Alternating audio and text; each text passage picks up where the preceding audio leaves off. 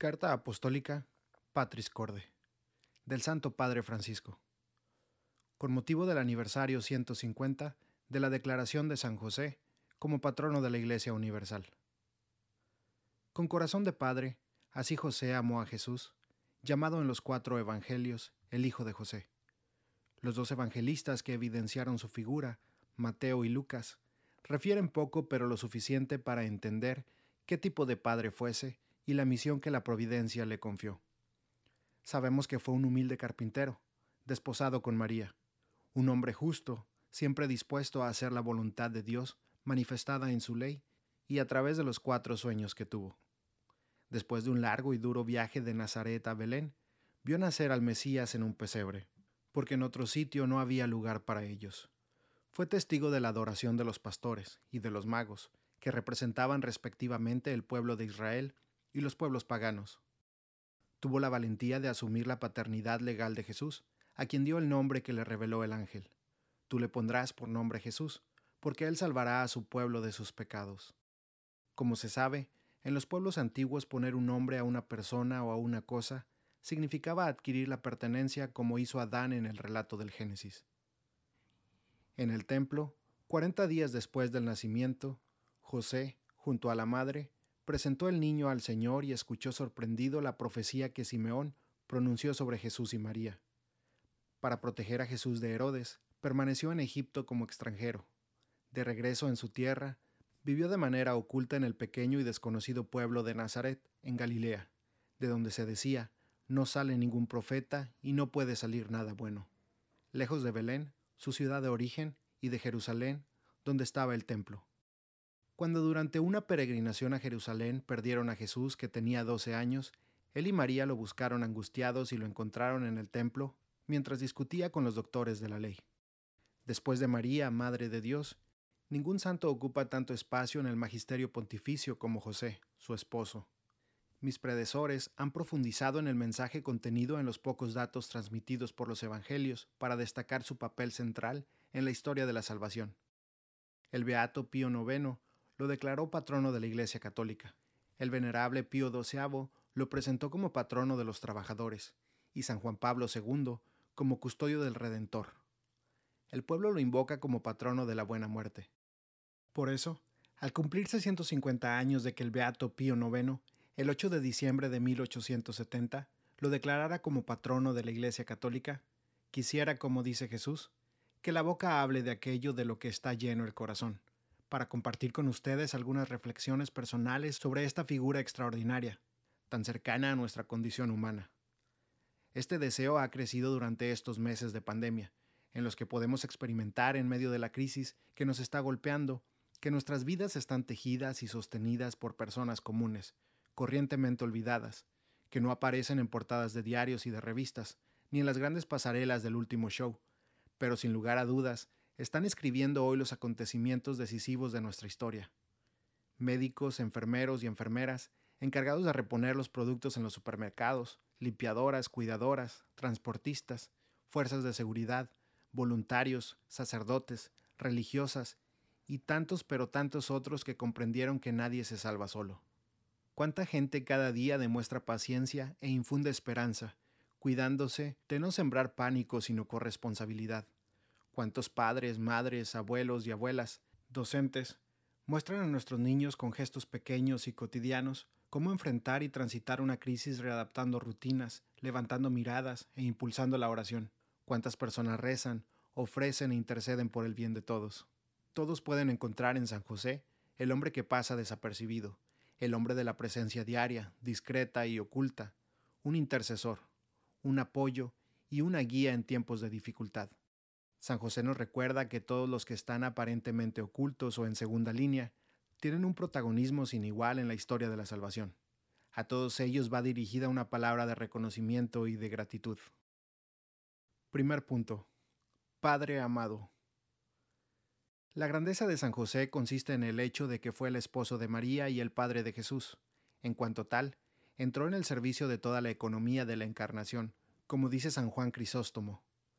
San Pablo VI observa que su paternidad se manifestó concretamente al haber hecho de su vida un servicio, un sacrificio al misterio de la encarnación y a la misión redentora que le está unida, al haber utilizado la autoridad legal que le correspondía en la Sagrada Familia para hacer de ella un don total de sí mismo, de su vida, de su trabajo, al haber convertido su vocación humana de amor doméstico en la oblación sobrehumana de sí mismo, de su corazón y de toda capacidad en el amor puesto al servicio del Mesías, nacido en su casa. Por su papel en la historia de la salvación, San José es un padre que siempre ha sido amado por el pueblo cristiano, como lo demuestra el hecho de que se le han dedicado numerosas iglesias en todo el mundo, que muchos institutos religiosos, hermandades y grupos eclesiales se inspiran en su espiritualidad y llevan su nombre, y que desde hace siglos se celebran en su honor diversas representaciones sagradas. Muchos santos y santas le tuvieron una gran devoción, entre ellos Teresa de Ávila, quien lo tomó como abogado e intercesor, encomendándose mucho a él y recibiendo todas las gracias que le pedía. Alentada por su experiencia, la santa persuadía a otros para que le fueran devotos. En todos los libros de oraciones se encuentra alguna oración a San José, invocaciones particulares que le son dirigidas todos los miércoles y especialmente durante todo el mes de marzo, tradicionalmente dedicado a él. La confianza del pueblo en San José se resume en la expresión Ite ad Yosef, que hace referencia al tiempo de hambruna en Egipto, cuando la gente le pedía pan al faraón y él les respondía, vayan donde José y hagan lo que él les diga. Se trataba de José, el hijo de Jacob, a quien sus hermanos vendieron por envidia, y que siguiendo el relato bíblico, se convirtió posteriormente en virrey de Egipto. Como descendiente de David, de cuya raíz debía brotar Jesús, según la promesa hecha a David por el profeta Natán, y como esposo de María de Nazaret, San José es la pieza que une el Antiguo y el Nuevo Testamento. Punto 2. Padre en la ternura. José vio a Jesús progresar día tras día en sabiduría, en estatura y en gracia ante Dios y los hombres. Como hizo el Señor con Israel, así Él le enseñó a caminar y lo tomaba en sus brazos. Era para Él como el padre que alza a un niño hasta sus mejillas y se inclina hacia Él para darle de comer. Jesús vio la ternura de Dios en José. Como un padre siente ternura por sus hijos, así el Señor siente ternura por quienes lo temen. En la sinagoga, durante la oración de los salmos, José ciertamente habrá oído el eco de que el Dios de Israel es un Dios de ternura, que es bueno para todos, y su ternura alcanza a todas las criaturas. La historia de la salvación se cumple creyendo contra toda esperanza a través de nuestras debilidades. Muchas veces pensamos que Dios se basa solo en la parte buena y vencedora de nosotros, cuando en realidad la mayoría de sus designios se realizan a través y a pesar de nuestra debilidad. Esto es lo que hace que San Pablo diga, para que no me engría tengo una espina clavada en el cuerpo, un emisario de Satanás que me golpea para que no me engría. Tres veces le he pedido al Señor que la aparte de mí, y Él me ha dicho, Te basta mi gracia, porque mi poder se manifiesta plenamente en la debilidad. Si esta es la perspectiva de la economía de la salvación, debemos aprender a aceptar nuestra debilidad con intensa ternura. El maligno nos hace mirar nuestra fragilidad con un juicio negativo, mientras que el espíritu la saca a la luz con ternura. La ternura es el mejor modo para tocar lo que es frágil en nosotros. El dedo que señala y el juicio que hacemos de los demás son a menudo un signo de nuestra incapacidad para aceptar nuestra propia debilidad, nuestra propia fragilidad. Solo la ternura nos salvará de la obra del acusador.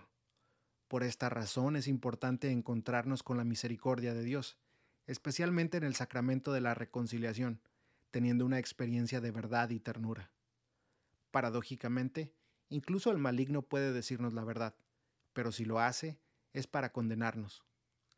Sabemos, sin embargo, que la verdad que viene de Dios no nos condena, sino que nos acoge, nos abraza, nos sostiene, nos perdona. La verdad siempre se nos presenta como el Padre misericordioso de la parábola. Viene a nuestro encuentro, nos devuelve la dignidad, nos pone nuevamente de pie, celebra con nosotros porque mi hijo estaba muerto y ha vuelto a la vida, estaba perdido y ha sido encontrado. También a través de la angustia de José pasa la voluntad de Dios, su historia, su proyecto. Así José nos enseña que tener fe en Dios incluye además creer que Él puede actuar incluso a través de nuestros miedos, de nuestras fragilidades, de nuestra debilidad, y nos enseña que en medio de las tormentas de la vida No debemos tener miedo de ceder a Dios el timón de nuestra barca. A veces, nosotros quisiéramos tener todo bajo control, pero Él tiene siempre una mirada más amplia. Punto 3. Padre en la obediencia. Así como Dios hizo con María cuando le manifestó su plan de salvación, también a José le reveló sus designios y lo hizo a través de sueños, que en la Biblia, como en todos los pueblos antiguos, eran considerados uno de los medios por los que Dios manifestaba su voluntad. José estaba muy angustiado por el embarazo incomprensible de María. No quería denunciarla públicamente, pero decidió romper su compromiso en secreto. En el primer sueño el ángel lo ayudó a resolver su grave dilema. No temas aceptar a María tu mujer, porque lo engendrado en ella proviene del Espíritu Santo. Dará a luz un hijo, y tú le pondrás por nombre Jesús, porque él salvará a su pueblo de sus pecados. Su respuesta fue inmediata. Cuando José despertó del sueño, hizo lo que el ángel del Señor le había mandado. Con la obediencia superó su drama y salvó a María. En el segundo sueño el ángel ordenó a José, Levántate, toma contigo al niño y a su madre y huye a Egipto. Quédate allí hasta que te diga, porque Herodes va a buscar al niño para matarlo. José no dudó en obedecer sin cuestionarse acerca de las dificultades que podía encontrar. Se levantó, tomó de noche al niño y a su madre, y se fue a Egipto, donde estuvo hasta la muerte de Herodes. En Egipto, José esperó con confianza y paciencia el aviso prometido por el ángel para regresar a su país, y cuando en un tercer sueño el mensaje divino, después de haberle informado que los que intentaban matar al niño habían muerto, le ordenó que se levantara, que tomase consigo al niño y a su madre, y que volvieran a la tierra de Israel. Él una vez más obedeció sin vacilar se levantó, tomó al niño y a su madre, y entró en la tierra de Israel. Pero durante el viaje de regreso, al enterarse de que Arquelao reinaba en Judea, en lugar de su padre Herodes, tuvo miedo de ir allí, y avisado en sueños, y es la cuarta vez que sucedió, se retiró a la región de Galilea y se fue a vivir a un pueblo llamado Nazaret. El evangelista Lucas, por su parte, relató que José afrontó el largo e incómodo viaje de Nazaret a Belén, según la ley del censo del emperador César Augusto, para empadronarse en su ciudad de origen, y fue precisamente en esta circunstancia que Jesús nació y fue asentado en el censo del imperio, como todos los demás niños. San Lucas, en particular, se preocupó de resaltar que los padres de Jesús observaban todas las prescripciones de la ley, los ritos de la circuncisión de Jesús, de la purificación de María después del parto, de la presentación del primogénito a Dios. En cada circunstancia de su vida, José supo pronunciar su fiat, como María en la Anunciación y Jesús en Getsemaní. José, en su papel de cabeza de familia, enseñó a Jesús a ser sumiso a sus padres, según el mandamiento de Dios. En la vida oculta de Nazaret, bajo la guía de San José, Jesús aprendió a hacer la voluntad del Padre. Dicha voluntad se transformó en su alimento diario. Incluso en el momento más difícil de su vida, que fue en Getsemaní, prefirió hacer la voluntad del Padre y no la suya propia, y se hizo obediente hasta la muerte de cruz. Por ello, el autor de la carta a los hebreos concluye que Jesús aprendió sufriendo a obedecer. Todos estos acontecimientos muestran que José ha sido llamado por Dios para servir directamente a la persona y a la misión de Jesús mediante el ejercicio de su paternidad. De este modo, él coopera en la plenitud de los tiempos en el gran misterio de la redención y es verdaderamente ministro de la salvación. Punto 4. Padre en la acogida. José acogió a María sin poner condiciones previas. Confió en las palabras del ángel. La nobleza de su corazón le hace supeditar a la caridad lo aprendido por la ley. Y hoy en este mundo donde la violencia psicológica, verbal y física sobre la mujer es patente, José se presenta como figura de varón respetuoso, delicado, que aunque no teniendo toda la información, se decide por la fama, dignidad y vida de María, y en su duda de cómo hacerlo mejor, Dios lo ayudó a optar iluminando su juicio. Muchas veces ocurren hechos en nuestra vida cuyo significado no entendemos. Nuestra primera reacción es a menudo de decepción y rebelión. José deja de lado sus razonamientos para dar paso a lo que acontece, y por más misterioso que le parezca, lo acoge, asume la responsabilidad y se reconcilia con su propia historia. Si no nos reconciliamos con nuestra historia, ni siquiera podremos dar el paso siguiente porque siempre seremos prisioneros de nuestras expectativas y de las consiguientes decepciones. La vida espiritual de José no nos muestra una vía que explica, sino una vía que acoge. Solo a partir de esta acogida, de esta reconciliación, podemos también intuir una historia más grande, un significado más profundo. Parecen hacerse eco las ardientes palabras de Job, que ante la invitación de su esposa a rebelarse contra todo el mal que le sucedía, respondió, Si aceptamos de Dios los bienes, ¿no vamos a aceptar los males? José no es un hombre que se resigna pasivamente, es un protagonista valiente y fuerte. La acogida es un modo por el que se manifiesta en nuestra vida el don de la fortaleza que nos viene del Espíritu Santo. Solo el Señor puede darnos la fuerza para acoger la vida tal como es, para hacer sitio incluso a esa parte contradictoria inesperada y decepcionante de la existencia. La venida de Jesús en medio de nosotros es un regalo del Padre, para que cada uno pueda reconciliarse con la carne de su propia historia, aunque no la comprenda del todo. Como Dios dijo a nuestro santo, José, hijo de David, no temas, parece repetirnos también a nosotros, no tengan miedo. Tenemos que dejar de lado nuestra ira y decepción y hacer espacio, sin ninguna resignación mundana y con una fortaleza llena de esperanza, a lo que no hemos elegido pero está allí. Acoger la vida de esta manera nos introduce en un significado oculto. La vida de cada uno de nosotros puede comenzar de nuevo milagrosamente si encontramos la valentía para vivirla según lo que nos dice el Evangelio, y no importa si ahora todo parece haber tomado un rumbo equivocado y si algunas cuestiones son irreversibles. Dios puede hacer que las flores broten entre las rocas, aun cuando nuestra conciencia nos reprocha algo, él es más grande que nuestra conciencia y lo sabe todo. El realismo cristiano, que no rechaza nada de lo que existe, vuelve una vez más. La realidad, en su misteriosa irreductibilidad y complejidad, es portadora de un sentido de la existencia con sus luces y sombras. Esto hace que el apóstol Pablo afirme, sabemos que todo contribuye al bien de quienes aman a Dios. Y San Agustín añade, aún lo que llamamos mal. En esta perspectiva general, la fe da sentido a cada acontecimiento, feliz o triste.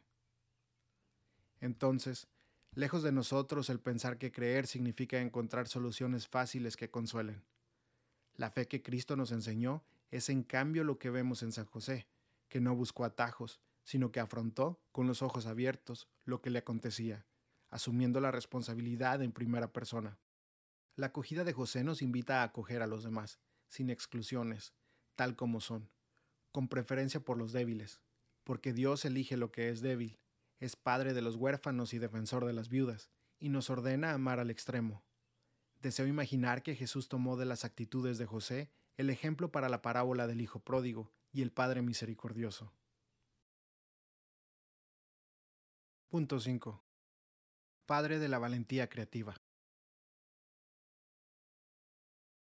Si la primera etapa de toda verdadera curación interior es acoger la propia historia, es decir, hacer espacio dentro de nosotros mismos, incluso para lo que no hemos elegido en nuestra vida, necesitamos añadir otra característica importante, la valentía creativa. Esta surge especialmente cuando encontramos dificultades. De hecho, cuando nos enfrentamos a un problema, podemos detenernos y bajar los brazos, o podemos ingeniárnoslas de alguna manera. A veces las dificultades son precisamente las que sacan a relucir recursos en cada uno de nosotros que ni siquiera pensábamos tener.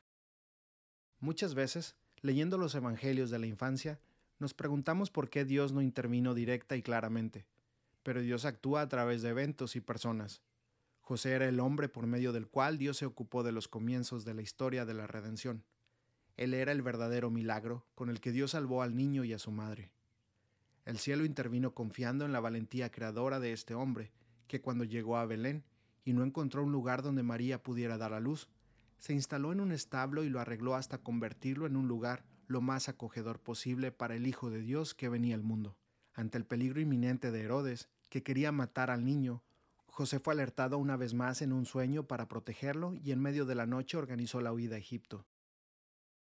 De una lectura superficial de estos relatos, se tiene siempre la impresión de que el mundo esté a merced de los fuertes y de los poderosos, pero la buena noticia del Evangelio consiste en mostrar cómo, a pesar de la arrogancia y la violencia de los gobernantes terrenales, Dios siempre encuentra un camino para cumplir su plan de salvación.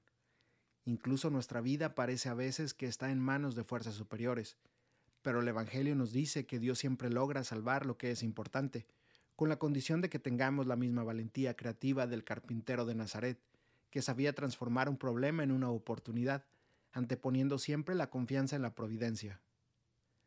Si a veces pareciera que Dios no nos ayuda, no significa que nos haya abandonado, sino que confía en nosotros, en lo que podemos planear, inventar, encontrar. Es la misma valentía creativa que mostraron los amigos del paralítico, que para presentarlo a Jesús lo bajaron del techo. La dificultad no detuvo la audacia y la obstinación de esos amigos. Ellos estaban convencidos de que Jesús podía curar al enfermo, y como no pudieron introducirlo por causa de la multitud, subieron a lo alto de la casa y lo hicieron bajar en la camilla a través de las tejas, y lo colocaron en medio de la gente frente a Jesús. Jesús, al ver la fe de ellos, le dijo al paralítico, Hombre, tus pecados quedan perdonados. Jesús reconoció la fe creativa con la que esos hombres trataron de traerle a su amigo enfermo. El Evangelio no da ninguna información sobre el tiempo en que María, José y el niño permanecieron en Egipto. Sin embargo, lo que es cierto es que habrán tenido necesidad de comer, de encontrar una casa, un trabajo. No hace falta mucha imaginación para llenar el silencio del Evangelio a este respecto. La Sagrada Familia tuvo que afrontar problemas concretos como todas las demás familias, como muchos de nuestros hermanos y hermanas migrantes, que incluso hoy arriesgan sus vidas forzados por las adversidades y el hambre. A este respecto, creo que San José sea realmente un santo patrono especial para todos aquellos que tienen que dejar su tierra a causa de la guerra, el odio, la persecución y la miseria. Al final de cada relato en el que José es protagonista, el Evangelio señala que él se levantó, tomó al niño y a su madre e hizo lo que Dios le había mandado. De hecho, Jesús y María, su madre, son el tesoro más preciado de nuestra fe. En el plan de salvación no se puede separar al hijo de la madre, de aquella que avanzó en la peregrinación de la fe y mantuvo fielmente su unión con su hijo hasta la cruz. Debemos preguntarnos siempre si estamos protegiendo con todas nuestras fuerzas a Jesús y María, que están misteriosamente confiados a nuestra responsabilidad, a nuestro cuidado, a nuestra custodia. El Hijo del Todopoderoso viene al mundo asumiendo una condición de gran debilidad. Necesita de José para ser defendido, protegido, cuidado, criado. Dios confía en este hombre, del mismo modo que lo hace María, que encuentra en José no solo al que quiere salvar su vida, sino al que siempre velará por ella y por el niño. En este sentido, San José no puede dejar de ser el custodio de la Iglesia, porque la Iglesia es la extensión del cuerpo de Cristo en la historia, y al mismo tiempo en la maternidad de la Iglesia se manifiesta la maternidad de María. José, a la vez que continúa protegiendo a la iglesia, sigue amparando al niño y a su madre, y nosotros también, amando a la iglesia, continuamos amando al niño y a su madre. Este niño es el que dirá, les aseguro que siempre que ustedes lo hicieron con uno de estos mis hermanos más pequeños, conmigo lo hicieron. Así, cada persona necesitada, cada pobre, cada persona que sufre, cada moribundo, cada extranjero, cada prisionero, cada enfermo, son el niño que José sigue custodiando. Por eso se invoca a San José como protector de los indigentes, los necesitados, los exiliados, los afligidos, los pobres, los moribundos. Y es por lo mismo que la Iglesia no puede dejar de amar a los más pequeños, porque Jesús ha puesto en ellos su preferencia, se identifica personalmente con ellos. De José debemos aprender el mismo cuidado y responsabilidad, amar al niño y a su madre, amar los sacramentos y la caridad, amar a la iglesia y a los pobres. En cada una de estas realidades está siempre el niño y su madre. Punto 6. Padre trabajador. Un aspecto que caracteriza a San José y que se ha destacado desde la época de la primera encíclica social, la Rerum Novarum de León XIII, es su relación con el trabajo. San José era un carpintero que trabajaba honestamente para asegurar el sustento de su familia, de él, Jesús aprendió el valor, la dignidad y la alegría de lo que significa comer el pan que es fruto del propio trabajo. En nuestra época actual, en la que el trabajo parece haber vuelto a representar una urgente cuestión social y el desempleo alcanza a veces niveles impresionantes, aun en aquellas naciones en las que durante décadas se ha experimentado un cierto bienestar, es necesario, con una conciencia renovada, comprender el significado del trabajo que da dignidad y del que nuestro santo es un patrono ejemplar.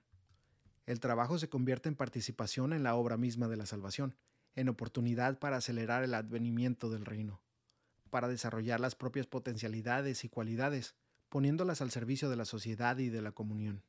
el trabajo se convierte en ocasión de realización no solo para uno mismo, sino sobre todo para ese núcleo original de la sociedad que es la familia.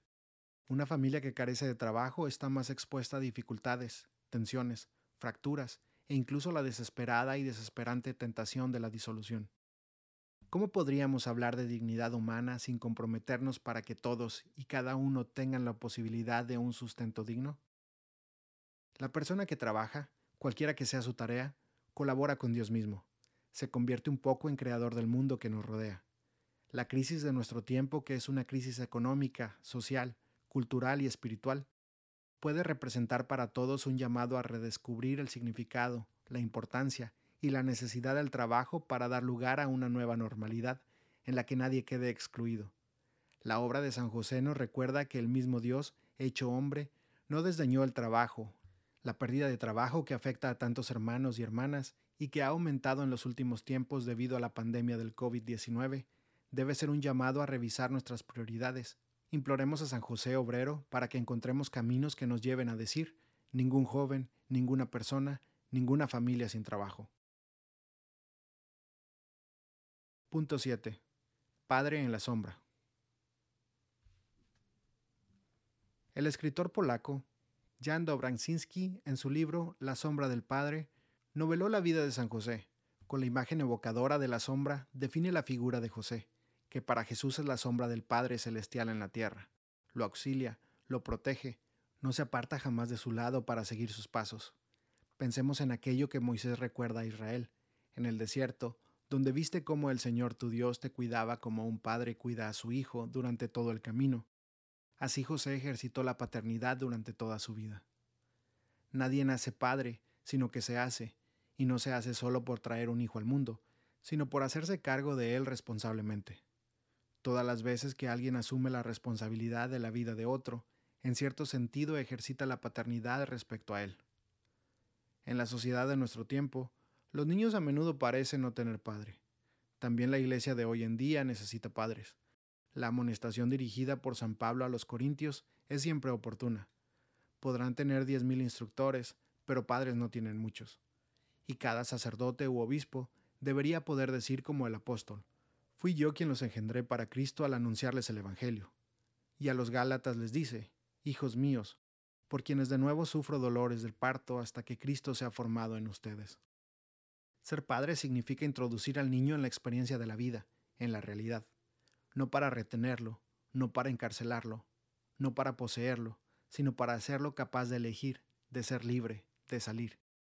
Quizás por esta razón la tradición también le ha puesto a José, junto al apelativo de padre, el de catísimo.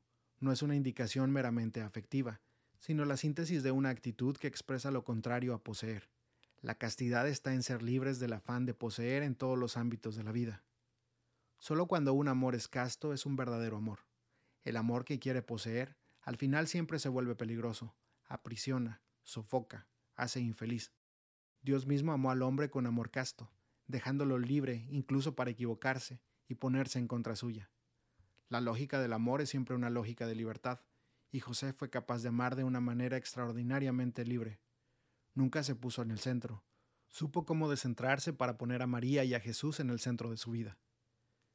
La felicidad de José no está en la lógica del autosacrificio, sino en el don de sí mismo. Nunca se percibe en este hombre la frustración, sino solo la confianza. Su silencio persistente no contempla quejas, sino gestos concretos de confianza. El mundo necesita padres, rechaza a los amos, es decir, rechaza a los que quieren usar la posesión del otro para llenar su propio vacío, rehúsa a los que confunden autoridad con autoritarismo, servicio con servilismo, confrontación con opresión caridad con asistencialismo, fuerza con destrucción. Toda vocación verdadera nace del don de sí mismo, que es la maduración del simple sacrificio. También en el sacerdocio y la vida consagrada se requiere este tipo de madurez. Cuando una vocación, ya sea en la vida matrimonial, célibe o virginal, no alcanza la madurez de la entrega de sí misma, deteniéndose solo en la lógica del sacrificio, entonces en lugar de convertirse en signo de la belleza y la alegría del amor, corre el riesgo de expresar infelicidad, tristeza y frustración. La paternidad que rehúsa la tentación de vivir la vida de los hijos está siempre abierta a nuevos espacios. Cada niño lleva siempre consigo un misterio, algo inédito que solo puede ser revelado con la ayuda de un padre que respete su libertad. Un padre que es consciente de que completa su acción educativa y de que vive plenamente su paternidad, solo cuando se ha hecho inútil, cuando ve que el hijo ha logrado ser autónomo y camina solo por los senderos de la vida, cuando se pone en la situación de José, que siempre supo que el niño no era suyo, sino que simplemente había sido confiado a su cuidado. Después de todo, eso es lo que Jesús sugiere cuando dice, no llamen Padre a ninguno de ustedes en la tierra, pues uno solo es su Padre, el del cielo. Siempre que nos encontremos en la condición de ejercer la paternidad, debemos recordar que nunca es un ejercicio de posesión, sino un signo que nos invoca a una paternidad superior. En cierto sentido, todos nos encontramos en la condición de José, sombra del único Padre celestial, que hace salir el sol sobre malos y buenos, y manda la lluvia sobre justos e injustos, y sombra que sigue al Hijo. Levántate, toma contigo al niño y a su madre, dijo Dios a San José. El objetivo de esta carta apostólica es que crezca el amor a este gran santo, para ser impulsados a implorar su intercesión e imitar sus virtudes, como también su resolución. En efecto, la misión específica de los santos no es solo la de conceder milagros y gracias, sino la de interceder por nosotros ante Dios, como hicieron Abraham y Moisés, como hace Jesús, único mediador, que es nuestro abogado ante Dios Padre, ya que vive eternamente para interceder por nosotros. Los santos ayudan a todos los fieles a la plenitud de la vida cristiana y a la perfección de la caridad. Su vida es una prueba concreta de que es posible vivir el Evangelio. Jesús dijo, Aprendan de mí que soy manso y humilde de corazón, y ellos a su vez son ejemplos de vida a imitar.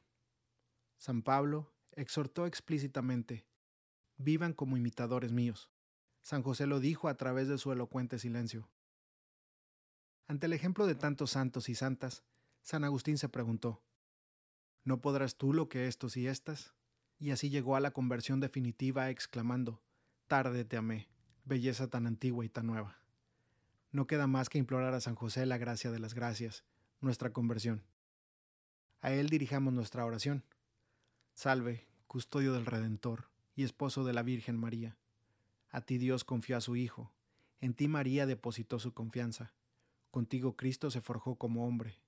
Oh bienaventurado José, muéstrate Padre también a nosotros, y guíanos en el camino de la vida.